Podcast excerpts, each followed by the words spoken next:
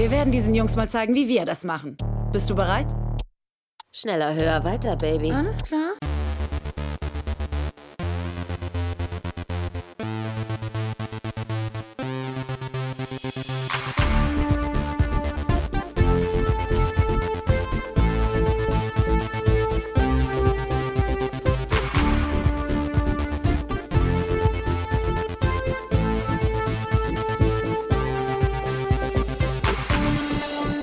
Hallo und herzlich willkommen zu Krempelcast Folge 57. Endlich ist er wieder da.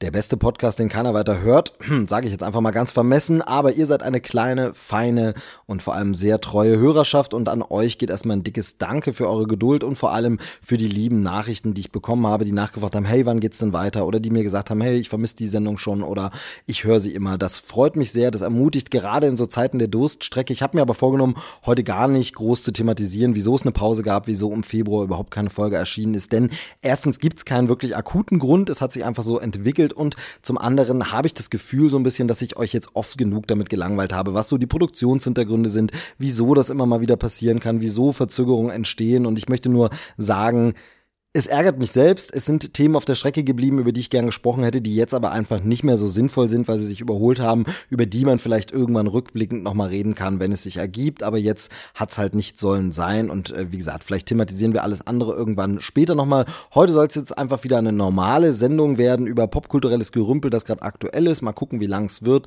Wir reden los. Wie gesagt, vorangestellt nur das Danke an euch. Ich freue mich immer über jede Nachricht auf Twitter, Facebook, per E-Mail und so weiter. Erreicht ihr mich. Vielen Dank dafür. Und als kleines Dankeschön gibt es heute später in der Sendung auch noch ein Gewinnspiel für euch.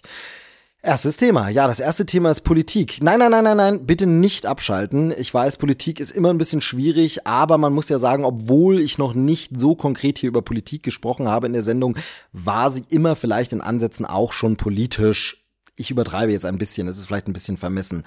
Aber es ist so, dass natürlich in jeder Popkulturkritik, in jeder Rezension eines Films, in jeder Buchbesprechung, in jeder Plattenkritik immer das Politische mitschwingt. Unsere Zeiten sind politischer denn je und immer ist von Interesse, wie waren die gesellschaftlichen Umstände, wie waren die politischen Entwicklungen und Strömungen in der Zeit, als das Werk entstanden ist, welche Aussagen stecken drin. Deshalb spielt es immer so an der Seite ein bisschen rein und deshalb sind Politik und Popkultur natürlich untrennbar miteinander verbunden. Aber heute soll es ein bisschen konkreter wirklich um ein politisches Ereignis gehen, eine Entwicklung, die ich für sehr, sehr problematisch halte, die ich jetzt nur laienhaft runterbrechen kann, weil ich kein Experte bin, mich aber schon ein bisschen eingelesen und beschäftigt damit habe. Und ich möchte euch eigentlich mehr dazu ermuntern, beschäftigt euch auch nochmal damit und im Idealfall engagiert euch, macht euch stark, macht euch laut. Worum geht es? Der eine oder andere mag es sich vielleicht schon denken, es geht um die EU-Urheberrechtsreform, die gerade verhandelt wird oder die gerade zur Abstimmung steht im EU-Parlament, vorangetrieben federführend vom Abgeordneten Voss aus Deutschland und die ist hochgradig problematisch, wenn man denn Kunstschaffender und Kreativer oder generell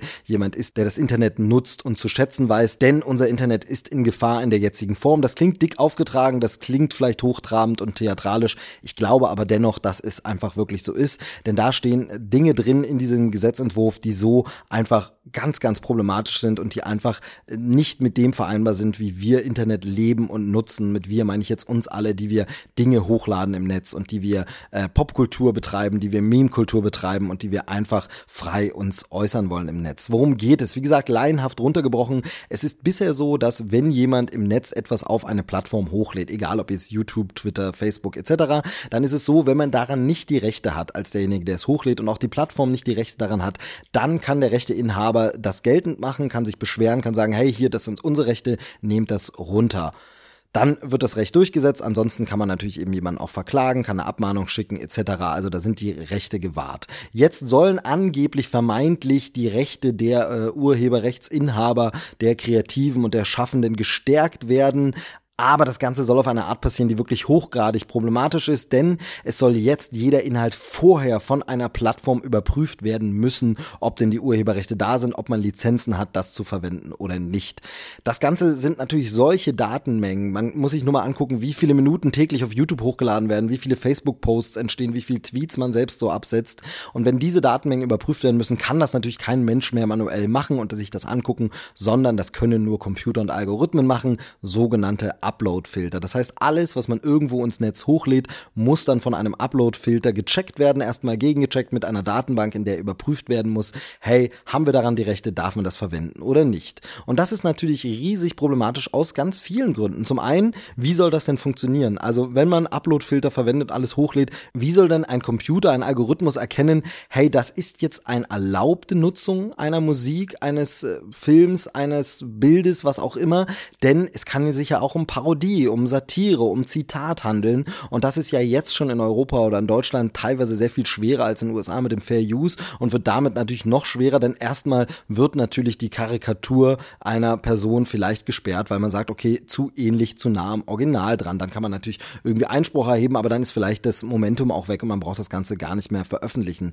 Dann ist es natürlich so, dass man auch erstmal diese Lizenzverträge mit allen abschließen muss. Das heißt, wie soll denn ein äh, Konzern irgendwie mit allen Lizenzen nehmen, um das überhaupt hochladen zu dürfen und zu sagen, ja, könnt ihr verwenden und so. Das ist wahnsinnig schwierig mit jedem kleinsten Rechteinhaber. In dem Moment, wo ich ein Foto mache, werde ich ja auch zum Rechteinhaber und müsste dann einer Plattform irgendwie die Rechte geben, um mein Material verwenden zu können. Und das ist natürlich einfach unmachbar. Also das ist einfach nicht umsetzbar. Wie soll das denn funktionieren? Und es ist natürlich so, wenn wir einmal die Strukturen schaffen für Uploadfilter und wir einmal die technischen Möglichkeiten haben, alles, was irgendwo hochgeladen wird, zu kontrollieren und zu überprüfen, dann ist natürlich immer Tür und Tor geöffnet, dass das irgendwann auch mal für was anderes benutzt wird. Irgendwann ist dann mal jemand an der Regierung, der sagt, okay, ich finde aber bestimmte Sachen sollten nicht mehr verwendet werden, sollten nicht mehr genutzt werden und ich benutze diese technischen Strukturen jetzt einfach dafür.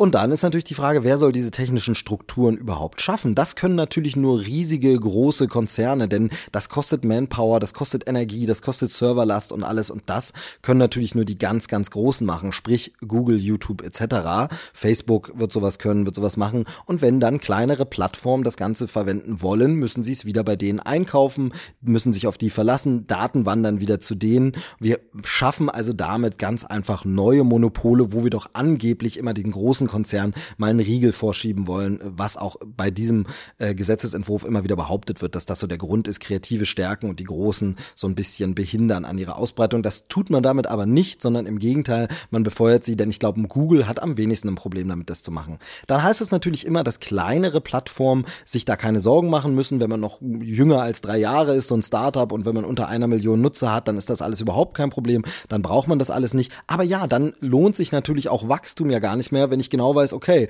aber dann kommt das auf mich zu. Spätestens nach drei Jahren und spätestens bei 1,5 Millionen Nutzern brauche ich auch diese Kontrollmechanismen. Wer soll das denn alles entwickeln? Wer soll das denn alles machen? Also es ist hochgradig problematisch und es zeugt immer wieder in ganz vielen Punkten davon, dass die Menschen, die diesen Entwurf vorgelegt haben, die diese Sachen bestreben, keine wirkliche Ahnung davon haben, wie das Internet funktioniert, wie die technische Umsetzung funktioniert. Das gipfelt in sowas, dass die GEMA zum Beispiel twittert, sie ist der Meinung, ja, heutzutage kann man ja schon autonom einparken, dann wird es ja wohl gehen zu erkennen, ob etwas rechtlich erlaubt ist oder nicht. Natürlich Dinge, die man überhaupt nicht vergleichen kann und einfach handelt es sich beim autonomen Einparken, ja, mit Parkassistenten nicht um eine KI. Also das ist natürlich nicht künstliche Intelligenz, die lernen kann, was eine Parodie ist und was eine absolut erlaubte rechtliche Nutzung von etwas ist. Also da versteht versteht man einfach die Technik dahinter nicht. Und es ist sehr, sehr traurig, wenn man dann eben Politiker wie Katharina Barley sieht, die in der Sendung Neo Magazin Royal sagt, ja, sie fand halt diesen Artikel 13 auch schwierig und schlecht, aber in dem Gesetz stehen auch so viel andere gute Dinge drin, deshalb kann man das ja abstimmen. Nein, wenn ein Punkt so problematisch ist, dass er uns das Internet, die Meinungsfreiheit und alles kaputt macht, dann können wir das so nicht hinnehmen. Es gibt noch andere Punkte in diesem Gesetzentwurf, die da drin sind, Artikel 12 und andere sind auch nicht unumstritten. Da geht es um das Leistungsschutzrecht, das so in Deutschland schon nicht funktioniert hat, weil sich anders geeinigt wurde, weil man einfach merkt, nein, das funktioniert gar nicht. Da geht es darum, welche Snippets darf denn Google und dürfen andere denn verwenden von Zeitungsartikeln oder Beiträgen, um eben darauf hinzuweisen als Suchergebnis. Auch das ganz, ganz viele problematische Punkte, aber richtig schlimm ist eben dieser Artikel 13, der ist hochgradig problematisch und deshalb möchte ich euch dazu aufrufen, informiert euch, schreibt an eure Abgeordneten, macht aufmerksam, schreibt ihnen Briefe, twittert, schreibt sie auf Facebook an, wo auch immer sie zu erreichen sind und geht vielleicht zu zu einer der Demos, die angekündigt sind. Für den 23. März ist jetzt nochmal eine große Demo angekündigt. Da soll es nochmal ganz groß in vielen Städten riesige Aktionen geben, um darauf aufmerksam zu machen. Denn gern wird von den Politikern, die hier für dieses Gesetz sind, auch gesagt, ach ja, diese Empörungswelle im Netz, das sind auch nur Bots, da sind keine echten Leute dahinter, die sich darüber aufregen, denn alle Künstler und Kreativen sind dafür. Ich kenne kaum Künstler und Kreative, die sich wirklich dafür aussprechen. Wenn, dann sind das nur ganz, ganz große, nämlich ganz große Stars, die nichts zu befürchten haben, weil sie einfach eine gewisse Sonderstellung haben, die immer sagen können, ja, ich kann das Material verwenden, weil ich bin so ein großer Name, mit mir verhandelt dann jeder direkt selbst über die Rechte oder will, dass ich das verwende. Das ist natürlich eine Sonderstellung, die man da hat, aber es ist problematisch, es betrifft die EU und es wird uns hier das Internet schwieriger und kaputt machen. Deshalb engagiert euch, informiert euch und ähm, es gibt jetzt wohl Bestrebungen, das war jetzt äh, Stand der Aufnahme noch nicht so ganz klar, dass man versucht, diese Abstimmung im EU-Parlament sogar vorzuziehen und noch schneller zu machen, äh, um es doch noch durchzuwinken vor den Protesten, bevor es diese großen Demos geben kann am 23. März. Ähm, das wird jetzt wahrscheinlich doch nicht klappen, weil man das nicht so schnell fertig machen kann, die Abstimmung. Aber deshalb bleibt dran, informiert euch bei den entsprechenden Politikern, äh, schreibt sie an, geht zu einer Demo. Artikel 13 darf und sollte so nicht kommen, denn das ist hochgradig problematisch. Und das soll es auch mit meinem kleinen Politikexkurs gewesen sein. Ähm, informiert euch wirklich. Es ist eine wirklich wichtige Sache, damit wir hier in Zukunft auch noch das, was wir im Netz betreiben, weitermachen können. Ganz, ganz viele YouTuber haben sich schon groß dazu geäußert. Es gibt noch ganz viele, die irgendwie Stillschweigen bewahren, aber da muss irgendwie noch eine große Bewegung entstehen, denn so haben wir da wirklich ein Problem in Zukunft. Naja, aber schauen wir mal, man hat bei vielen Dingen immer gedacht, wird schon nicht so schlimm werden, wird nicht so kommen ich sag nur Brexit oder Trump und Co. Und es kam dann trotzdem immer wieder so. Deshalb nehmt es nicht auf die leichte Schulter, sondern engagiert euch, werdet laut. Und wenn ihr nicht zu einer Demo gehen könnt, dann schreibt eure Abgeordneten an, äh, rüttelt sie wach und sagt, Leute, so nicht. Ich wähle euch nicht mehr, wenn ihr für sowas abstimmt, denn im Mai haben wir auch Europawahl und da kann man dann wirklich die Quittung kassieren. Ähm, so sieht man zum Beispiel im Netz, gibt es Übersichten, wer hat denn bisher wie abgestimmt für diesen Artikel. Es gab ja schon erste Abstimmungen, so dass es immer in die nächste Instanz weitergeht, leichte Nachbesserung und jetzt soll es eben endgültig abgestimmt werden. Und da kann man sehr, sehr eindeutig sehen, welche Parteien bisher absolut dafür sind, auch wenn sie teilweise was anderes behaupten, wenn zum Beispiel Koalitionsparteien aus der Großen Koalition sagen, im Koalitionsvertrag steht drin, wir sind gegen Uploadfilter und dann wird aber im Europaparlament von Angehörigen dieser Partei gegen den Koalitionsvertrag abgestimmt. Das ist natürlich problematisch und so jemand darf man im Grunde nicht wiederwählen. Also informiert euch so viel mal der politische Exkurs, ohne jetzt konkret Parteien zu nennen, die ihr wählen sollt, denn das muss dann jeder für sich entscheiden. Vielleicht seid ihr auch für Artikel 13, aber informiert euch auf jeden Fall. Einfach ihn nur hinnehmen sollte man nicht. Hier sollte man sich wirklich ein bisschen damit befassen, gerade wenn man im Internet unterwegs ist und das seid ihr ja. Denn ihr hört ja zum Beispiel Podcasts, die es dann vielleicht so in der Form auch nicht mehr geben kann. Da wird es natürlich vielleicht ein bisschen leichter, aber es ist jetzt schon schwierig, hier mal irgendwie Soundausschnitte oder ähnliches reinzubauen aus Film. Ich versuche das natürlich immer wieder, eventuell auch in dieser Folge wieder, aber da ist dann eben auch so ein Ding. In Zukunft muss dann ein Algorithmus erkennen, dass ich zwar gar nicht die Rechte an diesem Clip habe aus dem Film, diesen aber als Promomaterial vom Verleiher zur Verfügung gestellt bekommen habe und ihn deshalb verwenden darf. Das muss dann erstmal irgendwie ein Computer wissen. Woher soll er das denn wissen? Ne? Es muss dann irgendwie gesperrt werden oder kann er nicht gesperrt werden? Soll er dann irgendwo nachfragen? Ganz, ganz schwierig. Also ja, äh, das nur mal dafür als kleiner Ausblick, aber eben ein Thema, das mir sehr, sehr wichtig ist und euch eben auch wichtig sein sollte. So, jetzt atmen wir mal ganz kurz durch und kommen trotzdem wieder zu einem ganz normalen Thema. Es geht um einen Kinostart. In dieser Woche startet ein neuer Film aus dem Marvel Cinematic Universe. Und da werde ich immer wieder mal gefragt, ja, wo fängt man denn da an? Jetzt möchte ich mir doch mal alle angucken. Wo könnte man denn da, was kann man denn da ansehen? Wo ist denn da der Ansatz? Und da möchte ich jetzt eben heute auch hier wieder, um nicht die Hörer, die immer alles hören, äh, zu langweilen, möchte ich auf zwei Dinge hinweisen. Zum einen habe ich in meinem Hauptjob als Redakteur fürs Videomagazin einen Artikel geschrieben, in dem ich wirklich nochmal die Reihenfolge zusammenfasse, in welcher Reihenfolge sind die Filme erschienen, in welcher Reihenfolge spielen sie auch chronologisch. Ich bin ja immer dafür, sie so zu gucken, wie sie auch ins Kino kamen, weil das einfach mehr Sinn ergibt. So wurden sie erschaffen und erdacht. Aber jedenfalls, da kann man alles nachlesen und da erkläre ich auch nochmal, was ist das MCU, wieso gehören da bestimmte X-Men-Filme nicht rein, bestimmte Spider-Man-Filme, was ist mit den Fantastic Four etc., wo spielen welche Serien. Das habe ich da genau in einem Artikel nochmal länger erklärt. Das werde ich hier äh, im Blogbeitrag zu diesem Podcast auch nochmal verlinken. Ansonsten findet ihr das aber auch bei den Suchergebnissen, wenn ihr einfach mal Marvel-Filme Reihenfolge googelt, es ist unter PC-Magazin, da ist die Unterseite fürs Videomagazin und da findet man diesen Artikel von mir. Und wer dann noch ein bisschen mehr wissen will zum MCU oder wer das statt zu lesen lieber hören möchte, den empfehle ich noch einmal den Krempelcast Folge 39, denn da haben wir das MCU ja in zwei Teilen richtig groß besprochen, von Anfang an nochmal bis Infinity War. Und da besser kann ich es nicht machen und ich würde es jetzt nur wiederholen, wenn ich jetzt noch einmal all das sage und erzähle. Und deshalb äh, kann ich nur darauf verweisen, finde das wirklich nach wie vor gut gelungene Beiträge von mir. Ich bin da immer ein bisschen selbstkritisch, aber bei den Sachen finde ich, das hat Hand und Fuß und das kann man jemandem wirklich an die Hand geben. Also schaut es euch an, wenn ihr mit dem Marvel Cinematic Universe noch nichts zu tun hattet. Ähm, es wird schwierig, mit diesem Film einzusteigen, aber auch nicht ganz so schwierig, denn er ist relativ unabhängig. Wir sind beim 21. Film Captain Marvel, nennt er sich, und er kommt diesen Donnerstag ins Kino.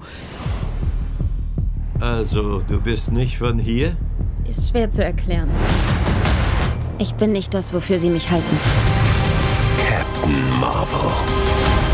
Der Film spielt in den 90er Jahren, also vor einem ganzen Großteil der bisherigen Filme und deshalb ist es eben auch ein bisschen leichter reinzukommen, aber es gibt natürlich sehr viel Bezüge und Verweise auf die bisherigen Filme und Ereignisse und deshalb macht er einfach viel mehr Spaß, ihn an dieser Stelle zu gucken und erst nach den ganzen anderen Dingen zu gucken. Aber ihr könnt auch reingehen und könnt ihn euch anschauen und ein bisschen Geschmack dafür kriegen, ob dieses Marvel Cinematic Universe was für euch ist. Ja, der Film, ich möchte inhaltlich gar nicht ganz so viel sagen. Es geht um eine Hauptfigur, eine Person, die am Anfang ihren richtigen richtigen Namen nicht so ganz weiß. Verse wird sie genannt oder Virs. Ähm, und sie äh, ist auf einem außerirdischen Planeten bei den Cree. Dort lebt sie, ist dort eine Kriegerin, aber sie hat nur so Erinnerungsfetzen und weiß gar nicht, wo sie herkommt. Sie scheint von der Erde zu kommen, aber so richtig weiß sie nicht wie und was und ist in diesem Film jetzt dabei, das zu ergründen. Ansonsten möchte ich inhaltlich gar nicht viel verraten. Es geht ein bisschen in die Richtung Guardians of the Galaxy Light, denn wir haben hier sehr viel Szenen auch auf der Erde und ein bisschen weniger im Kosmos, aber so ein bisschen diesen Spirit haben wir und wir erleben eben, wie diese Hauptfigur zu Captain Marvel wird, einem großen, wichtigen Held. Und wer Infinity War gesehen hat, weiß, dass der in Zukunft noch sehr viel wichtiger wird oder sie noch sehr viel wichtiger wird im Marvel Cinematic Universe. Und dieser Film ist einerseits ein Prequel, aber andererseits auch nicht, denn er erzählt einfach eine Entstehungsgeschichte eines neuen Helden und die Prequel-Elemente sind so seicht drin, dass sie ja eigentlich auch nur den Leuten auffallen, die die bisherigen späteren Filme kennen und nicht wirklich als Prequel in dem Sinne fungieren. Also wir haben einen Nick Fury, der wieder drin vorkommt, von Samuel L. Jackson gespielt, einen Agent Coulson von Clark Gregg gespielt, digital verjüngt. Das ist sehr, sehr eindrucksvoll, wie das gelungen ist und ähm, die sind natürlich Prequel-Elemente, die erzählen uns Vorgeschichte zu dem bisher schon Bekannten, aber das ist nicht der Hauptfokus des Films und deshalb ist es nicht ein Prequel und deshalb vermeidet man ein Stück weit auch diese großen Prequel-Probleme immer, ja, aber das widerspricht sich doch dann mit dem und so. Es wird sicherlich, wenn man ganz spitzfindig in die Details geht und den Film später auf Blu-ray nochmal guckt, ein paar Punkte geben, wo man sagt, ja, aber Moment, eigentlich wurde hier mal dies und das gesagt. Also da gibt es zum Beispiel auch in Ausschnitten schon Szenen, als von einem Shield-Logo gesprochen wird und in Iron Man 1 ist noch die Rede davon, dass man bei Shield erst überlegt, den Namen irgendwie abzukürzen, dieser Organisation. Also das sind natürlich immer so Sachen, wo man sagt, ja, die sind in dem Moment geschrieben worden für den Gag. Da entsteht dann ein kleiner Widerspruch, aber es ist eben kein großer Widerspruch, weil hier das Prequel nicht so im Vordergrund ist. Und tatsächlich gibt es für mich an diesem Film Captain Marvel nur eine Sache zu kritisieren und das ist so ein bisschen geschmäcklerisch und das ist wirklich die Tatsache, dass es ein Origin-Film ist. Ich habe das schon oft gesagt, mich langweilen so inzwischen diese Origin-Geschichten, wieder die Entstehung eines Helden zu sehen, wie kommt der überhaupt zustande, was passiert, wo bekommt er die Kräfte her, etc. Das immer und immer wieder zu sehen, ist dann langsam langsam ein bisschen doch ähnlich und eine ähnliche Masche. Und da verstehe ich dann auch die Leute, die sagen, ja, diese Marvel-Filme sind auch immer gleich, aber sind sie eben auch nicht, weil man sich bei Marvel immer wieder eine andere Machart aussucht, einen anderen Regisseur und andere Ansätze, einen anderen Versuch. Man wechselt die Genres, man wechselt die Stilmittel und man wechselt zum Beispiel auch die Zeiten. Und das ist in diesem Fall hier einfach die 90er Jahre. Und ich finde, es ist fantastisch gelungen, diesen 90er Jahre Vibe einzufangen. Also der Film sieht optisch jetzt nicht unbedingt aus wie 90 90er-Jahre-Film, dass man jetzt sagt, okay, das Ganze sieht aus wie äh, Con Air und The Rock oder sowas, Actionfilme aus dieser Zeit, das nicht. Aber er fängt doch tatsächlich diesen Zeitgeist wahnsinnig gut ein. Und zwar gelingt das, indem man wirklich auf die richtigen Faktoren setzt, zumindest bei den Punkten, was Anspielungen an die 90er sind für meinen Geschmack. Das hat jeder natürlich ein bisschen anders erlebt. Jeder hat andere Erinnerungen an seine Kindheit und Jugend und an die 80er, an die 90er etc. Aber bei mir dreht der Film genau an den richtigen Schrauben, drückt die richtigen Knöpfe, wenn es um die 90er Anspielung gibt. Da werden die richtigen Songs verwendet, da werden die richtigen Gegenstände und Sachen gezeigt, da wird auf die richtigen Sachen angespielt und sagt, ja, stimmt, das war die 90er, wie ich sie erlebt habe. Und das ist einfach wahnsinnig witzig, lustig, unterhaltsam und entführt einen so ein bisschen in so eine nostalgische Reise. Das aber ohne, dass sich der Film alt anfühlt, denn gleichzeitig sind wahnsinnig zeitgemäße Themen wieder drin. Themen, die natürlich aus der heutigen Zeit kommen und in die 90er geworfen werden und dadurch nochmal so spannend sind und nochmal so interessant.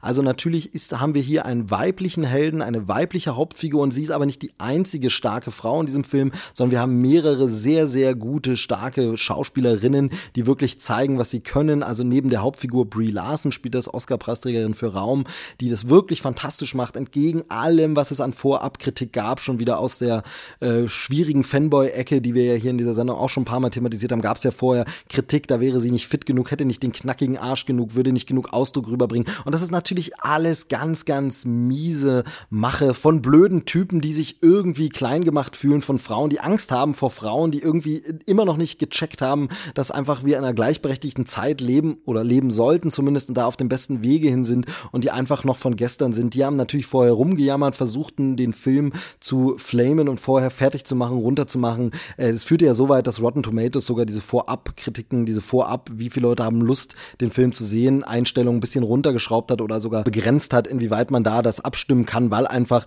da wirklich richtig akut massiv die Seite angegangen wurde und Leute versucht haben, Stimmung zu machen gegen diesen Film, was dann auch noch kam durch ein Interview, das Brie Larson gegeben hat, die in einem Interview gesagt hat, sie würde sich doch mehr Diversität wünschen unter den Interviewern und ganz ehrlich, sie hat ja einfach mal komplett recht. Die Aussagen waren vielleicht ein bisschen ungeschickt formuliert und sie wurden vielleicht auch aus dem Kontext gerissen, aber eigentlich hat sie ja im Grunde recht. Es ist ja so, wenn man sich diese Junkets anguckt, wer sitzt da ganz, ganz oft als Interviewer? Es sind einfach diese immer gleichen weißen Nerd-Typen. Ich zähle mich dazu, ich bin auch so einer, aber auch ich finde das schade. Warum sitzen da nicht mehr Frauen? Warum gibt es nicht viel mehr Geeks, die da unterwegs sind, weiblicher Natur oder aus anderen Ethnien? Warum gibt es so wenige Geek-Podcasterinnen zum Beispiel? Das ärgert mich auch jedes Mal immer wieder. Versuche ja immer wieder auch in den Podcast hier Frauen reinzuholen. Und da hat Brie Larson ja nicht ganz unrecht, wenn sie sagt, okay, es ist ein bisschen schade, es wird sich da mehr Diversität wünschen. Und wer sich davon angegriffen fühlt, ganz ehrlich, was für ein schwaches Ego hat derjenige denn? Was ist der denn für eine kleine arme Wurst? Und deshalb äh, natürlich total ungerechtfertigt, den Film vorher zu kritisieren. Deswegen,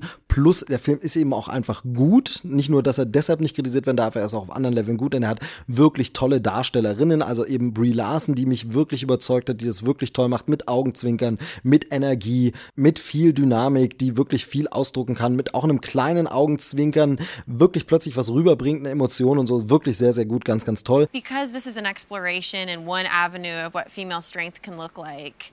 It was important to me that I put myself in that position myself to not just say, oh, I just put on a magical costume and suddenly I'm super strong. Is that I, I put my body and my mind to the test and was able to do something that was way outside of my comfort zone and way beyond what I thought was possible. I mean, my goal of training for nine months was just to see how far I could go. I would have never thought that I could deadlift 225 pounds by the end or hit thrust 400 pounds or be able to do pull ups and push ups, weighted push ups. I mean, the, the things that I'm able to do with my body now are incredible and I love that I can sit here and say that it's possible and that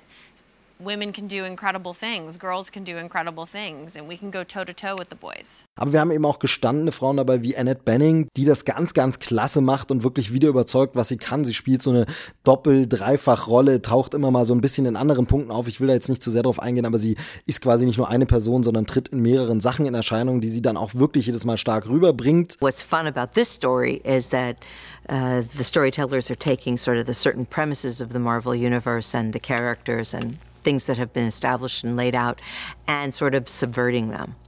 So that was why I had to really have a sort of crash course in that whole world to understand what I was doing. But then once I understood it, I was like, wow, how cool. This is so fun.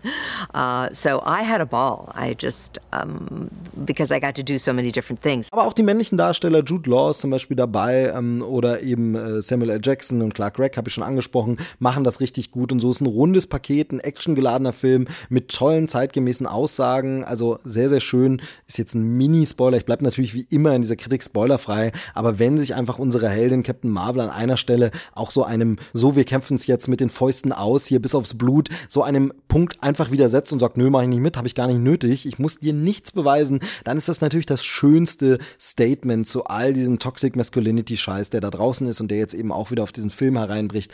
Wunderbar, ich finde das ganz, ganz toll. Das sind einfach ganz kurze, knappe Sachen, wo man sagen muss, perfekt. Und ansonsten eben auch einfach zeitgemäß, dass wir eben auch hier Heldinnen haben, so Top Gun-mäßige Pilotinnen, die jetzt einfach Frauen sind, ist super, ganz, ganz toll. Also mir hat der Film sehr viel Spaß gemacht. Ich finde ihn wirklich schön. Ich freue mich, ihn nochmal zu sehen, aber noch viel, viel mehr freue ich mich jetzt natürlich auf Endgame.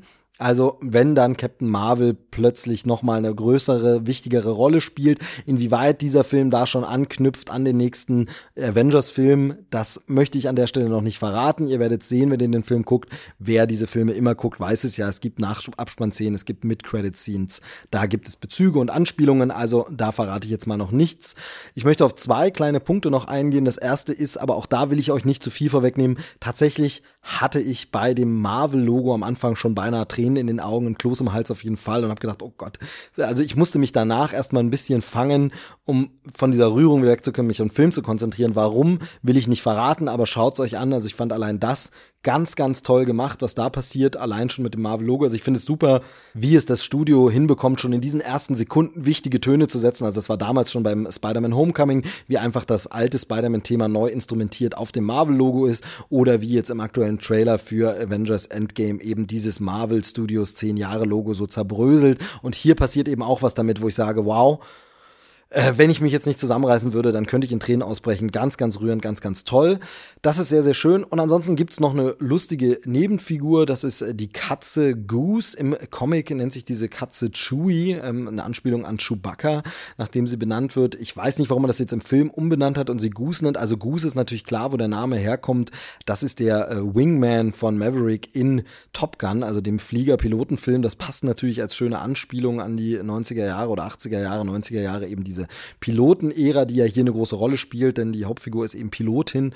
Und äh, das funktioniert. Er ist jetzt hier Goose und diese Katze ist immer wieder dabei, hat ein paar lustige Lacher, ist so, geht so ein bisschen Richtung Baby Groot, äh, kann man sie sehen, dass sie immer mal wieder vorkommt und für ein paar Entspannungsmomente Comic Relief sorgt. Aber es wird nie zu viel, nie zu albern und äh, hat dann auch einen schönen Höhepunkt, das Ganze, wie das Ganze funktioniert. Also die finde ich sehr, sehr schön, das macht Spaß. Also auch der Humor ist richtig getimed und die Anspielungen sind richtig getimed und deshalb von mir eine klare Empfehlung.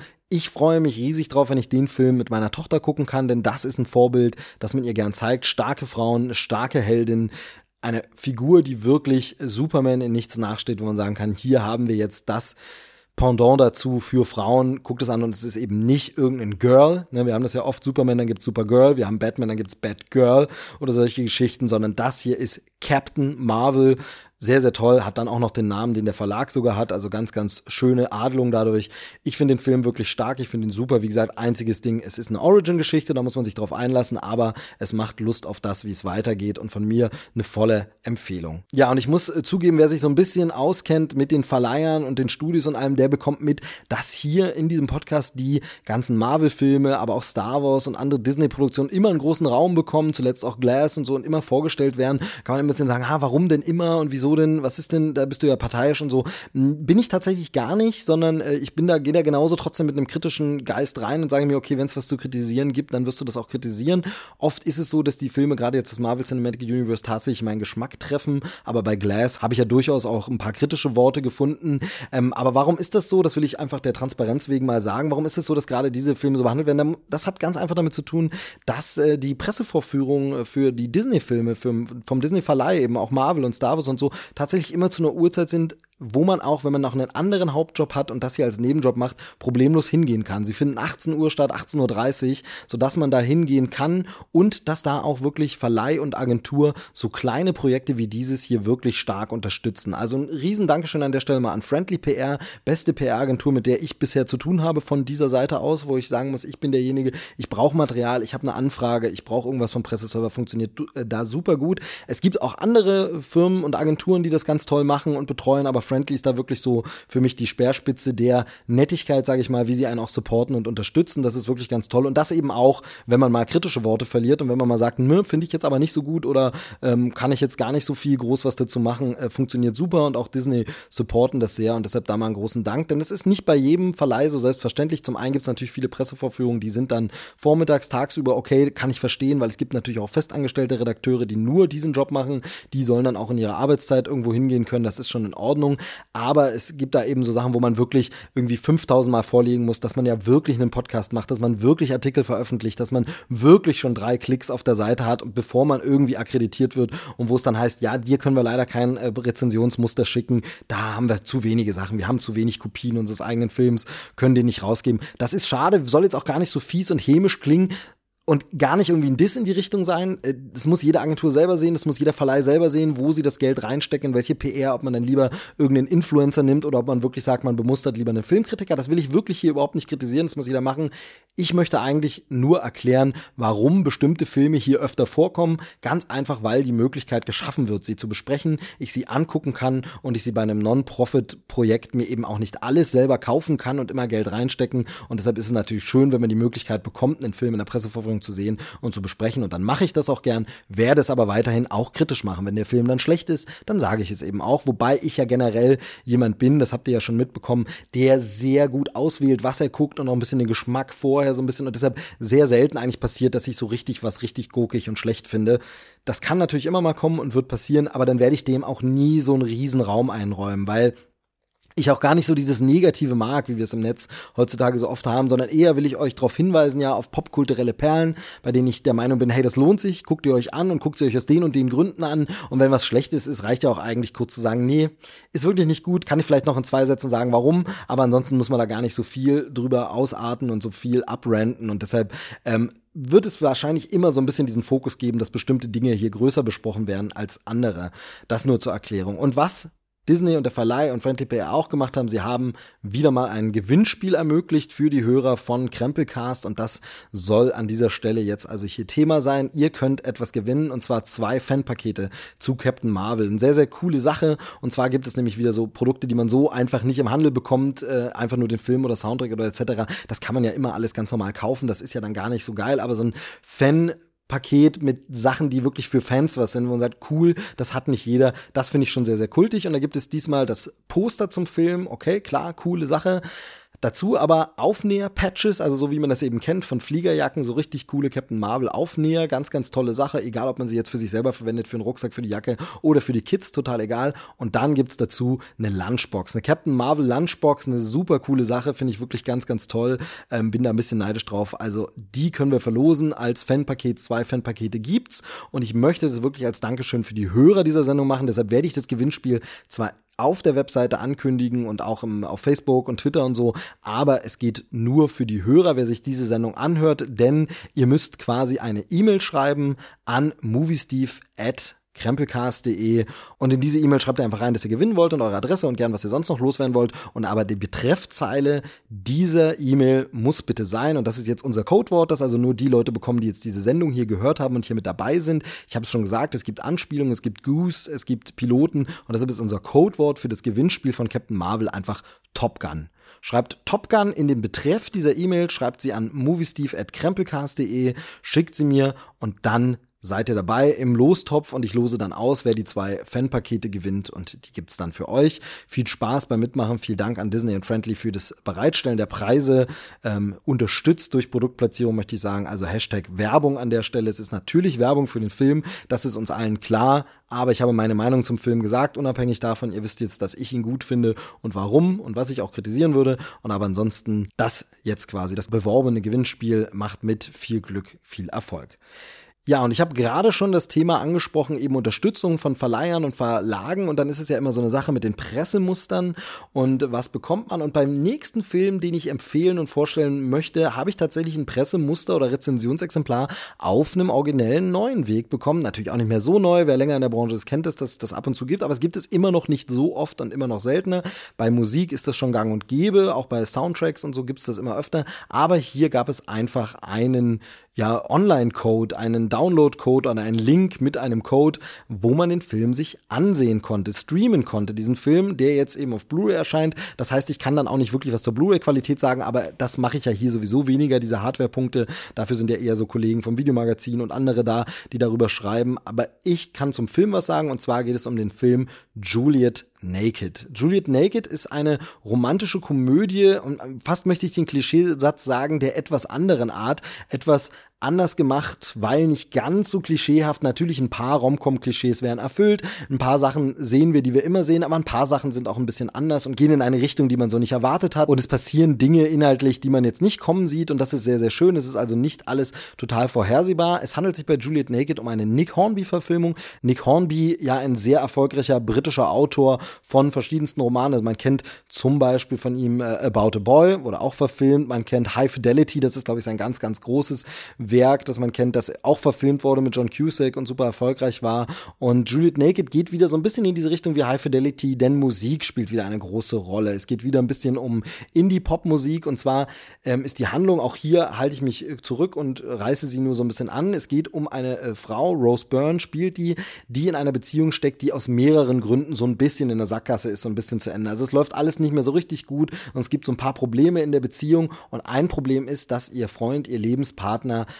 besessen von einem Musiker ist. Er ist Riesenfan, er hat ein, so ein äh, fanmäßig tapeziertes Zimmer, hört alles von dem und äh, dieser Musiker ist aber in der Versenkung verschwunden, macht nichts mehr, niemand weiß so richtig, wo der steckt, was der so für Musik macht, bis eines Tages eine alte Demoaufnahme von ihm wieder auftaucht, ein altes Album von ihm in einer Demoaufnahme als Disc Juliet Naked, das wird an diesen Fan geschickt, das hört dann auch diese Frau und diese Frau findet es erstmal scheiße. Ich sag das mal, das ist ja überhaupt nicht gut, oh Gott, diese Musik ist ja furchtbar und schreibt das in ein Internetforum und schreibt da rein, hey, das ist alles totaler Mist. Darüber streitet sie sich natürlich dann auch mit ihrem Partner und so ein bisschen. Es ist ganz schön was los im Forum heute.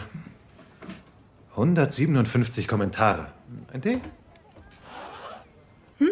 Hast du was gesagt? Also, das Feedback auf meine Kritik ist unglaublich. Wenn ich den Jungs nicht bald ein paar Fallschicke bringen die mich um. Oh, 158.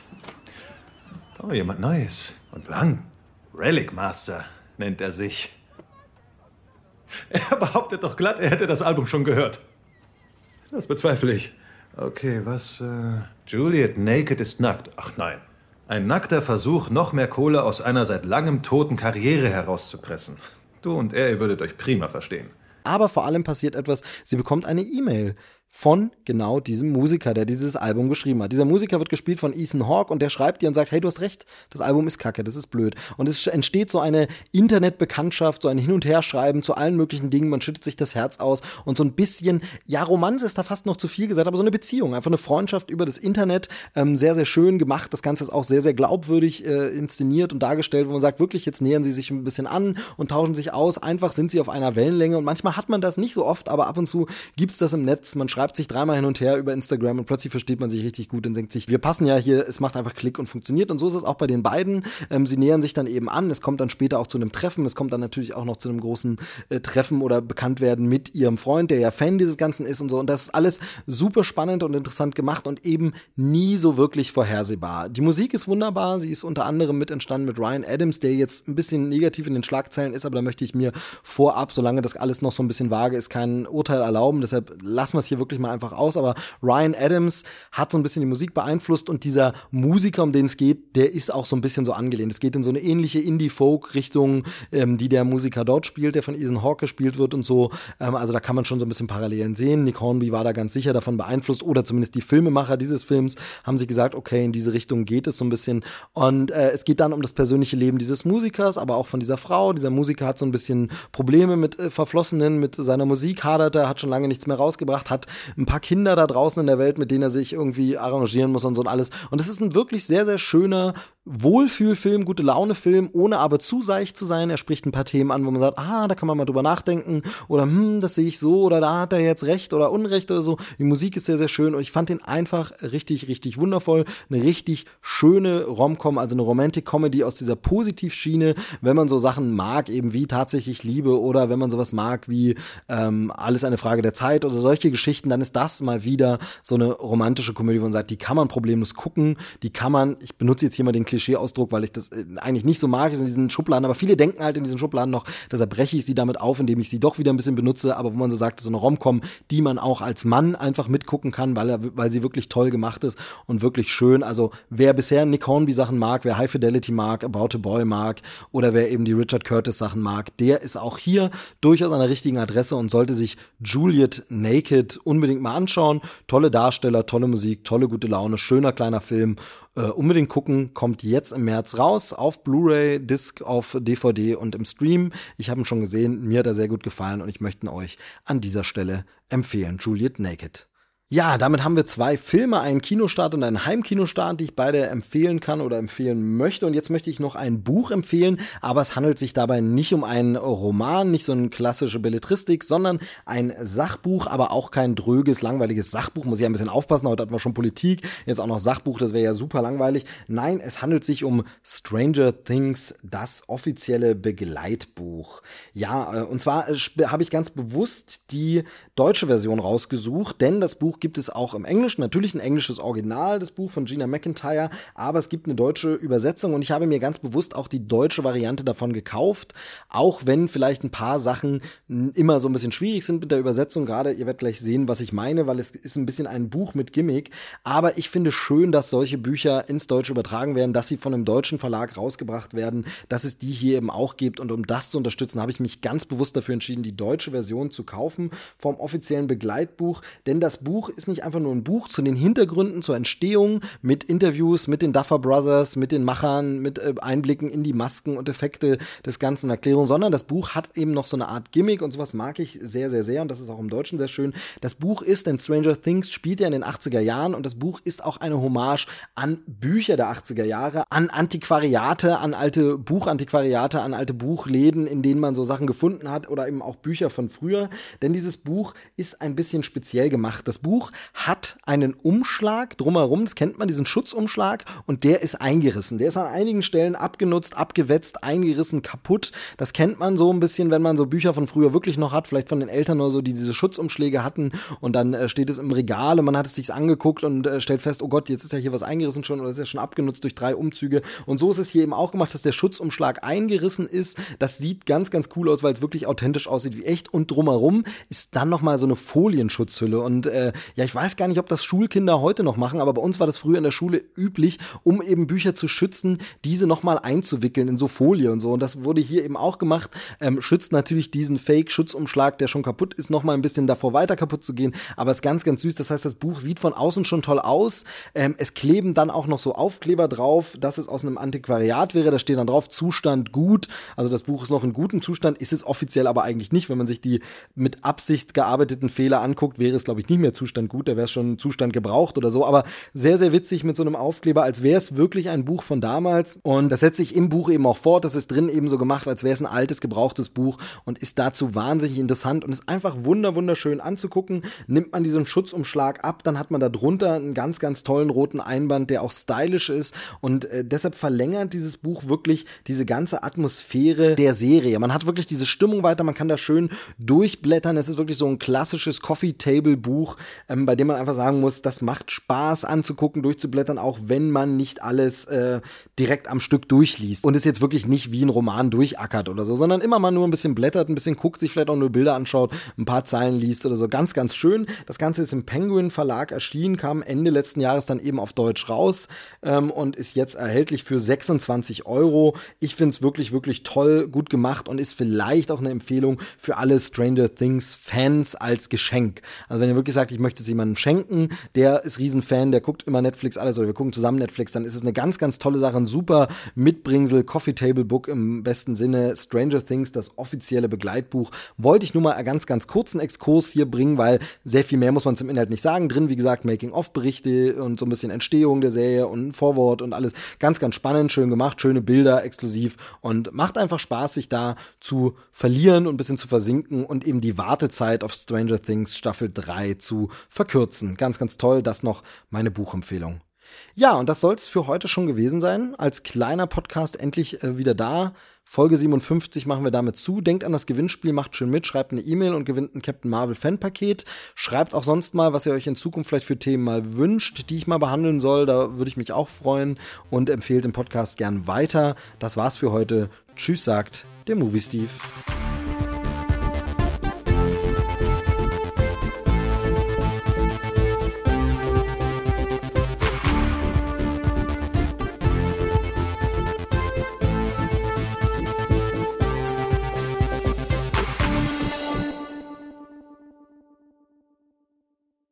Das war gar nicht nötig, oder? Nein, war's nicht. Aber ich fand's lustig. Okay, du bist dran. Beweise, dass du kein Skrull bist.